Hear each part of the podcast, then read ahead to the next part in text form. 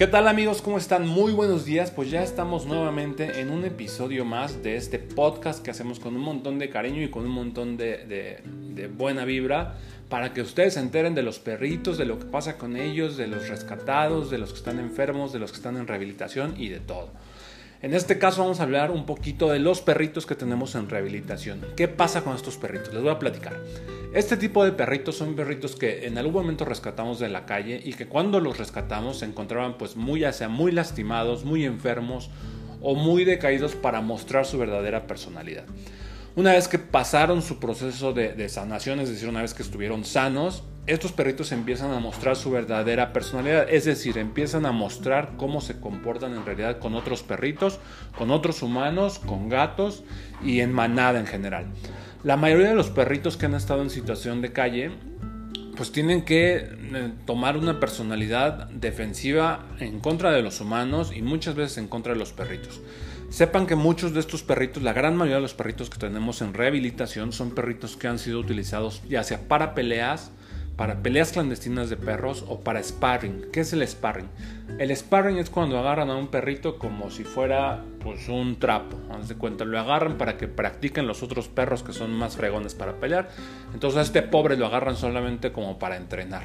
Es como si fuera el costal de, de, de box. Entonces los perros que realmente ponen a pelear la gente está pues no tengo un insulto suficientemente grande para ellos. Los ocupan de sparring, los ocupan para que los otros perros más fuertes los muerdan y, puedan entrenar con ellos. Estos perritos la pasan muy mal.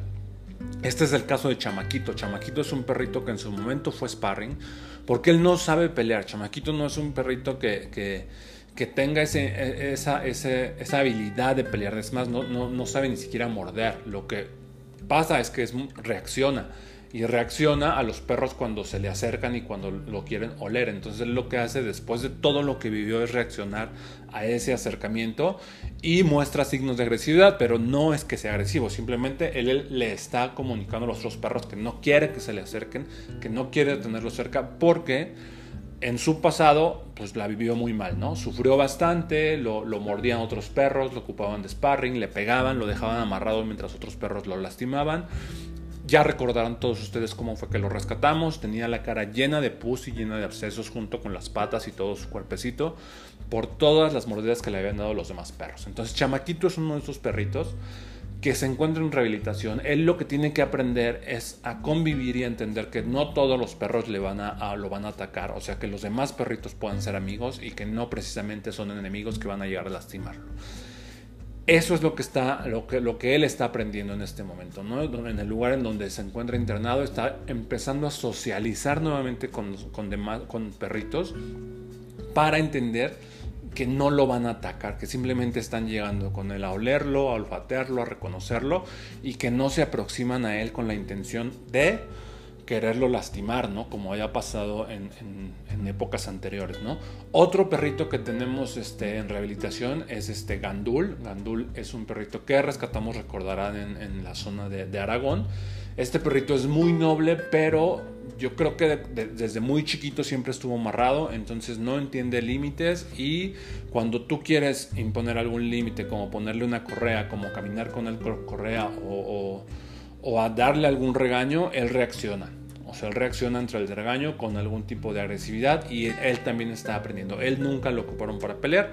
Es un perro noble hasta cierto punto, pero es un perro que tiene mucha, mucha iniciativa, o sea, no es un perro fácil de controlar. Es súper difícil incluso desde ponerle el collar, la correa y sacarlo a caminar es muy complejo. eso es lo que está él aprendiendo en, este lugar, ¿no? Después tenemos este, a otro de los perritos que, que está en rehabilitación, es Víctima, que fue esta perrita que rescatamos cuando otra protectora este, le practicó un, aborto, le, hizo, le, interrumpieron su gestación, pero ya casi al último de, los días de gestación. Entonces la perrita sufrió un desequilibrio eh, hormonal, emocional y se volvió un poco agresiva. Ella se rehabilitó ya, ella ya está rehabilitada, ella es muy tierna, ella es muy noble. Pero esto también pasa, este tipo de casos pasan, ¿no? Los perritos se tienen, pues igual que los humanos, temas hormonales y más cuando es una perrita que está en gestación y se interrumpe, pues por supuesto que su comportamiento va a cambiar, se va a volver un poco loco y va a empezar a morder a quien sea, perritos, gatos, todo. Entonces es lo que pasó con Vístimo. Y después tenemos, les voy a contar otra historia de otro perrito. Tenemos a Sansón. Sansón es un perrito que nos abandonaron afuera de una veterinaria. Sí, así como lo escuchan. Incluso tengo el video donde un servidor público, es decir, un policía, se baja de su patrulla muy, muy escurridizo, se va acercando a, la puerta de la veterinaria. La verdad es que no sé si el güey está pues, tonto, que no se da cuenta que hay cámaras que lo están filmando, que le filmaron su cara, que le filmaron el número de patrulla, que filmaron todo. Se agachó y dejó amarrado al perrito. Cuando nosotros vimos el video, pues evidentemente me, me, habló la dueña de la veterinaria, me dijo, ¿qué hacemos? ¿Lo dormimos? O qué le dije, pues usted sabe que yo no soy partidario de dormir a ningún perrito, Digo, entonces pues métalo y yo me hago cargo de él, ¿no? Entonces me empecé a hacer cargo de él. Después de dos semanas, Sansón empezó a tener comportamientos agresivos con otros perros. Sansón es un perro bastante grande, la verdad es que es una mezcla entre pitbull y un y, labrador. Es un perro bastante grande, bastante fuerte.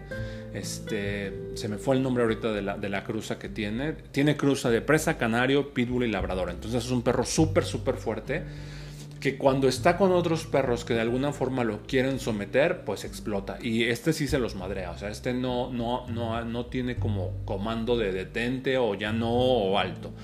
Entonces él lleva ya también bastantes meses en rehabilitación. Todos estos perritos están en un, centro de rehabilitación con, una muy buena persona que es una especialista en entrenar y rehabilitar perros.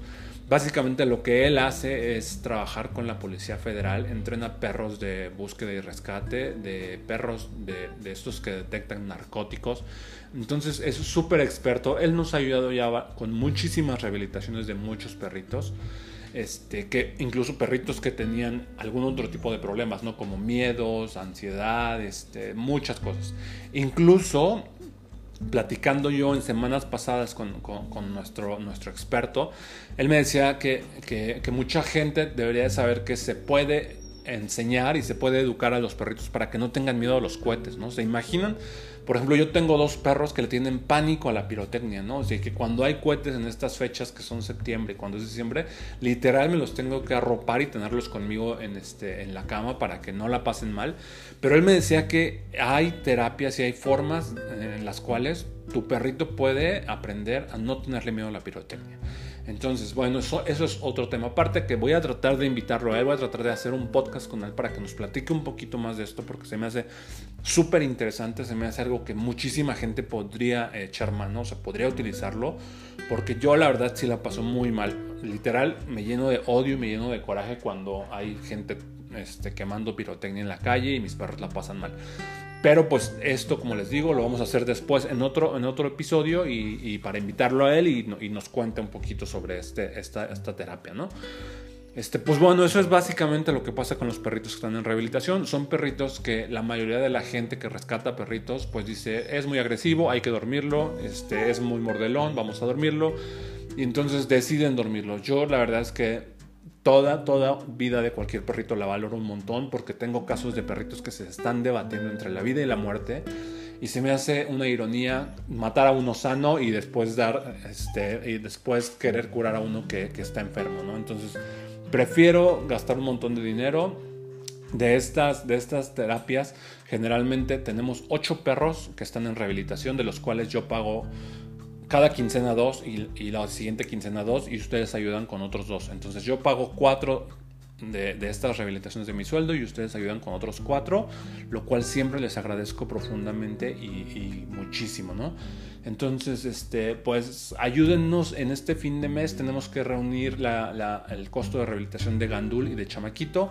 Está este, las otras dos yo las voy a pagar. Aquí en, las redes sociales les pongo cuáles son los que, hay que, los que tenemos este, en rehabilitación. Siempre están enterados de todo.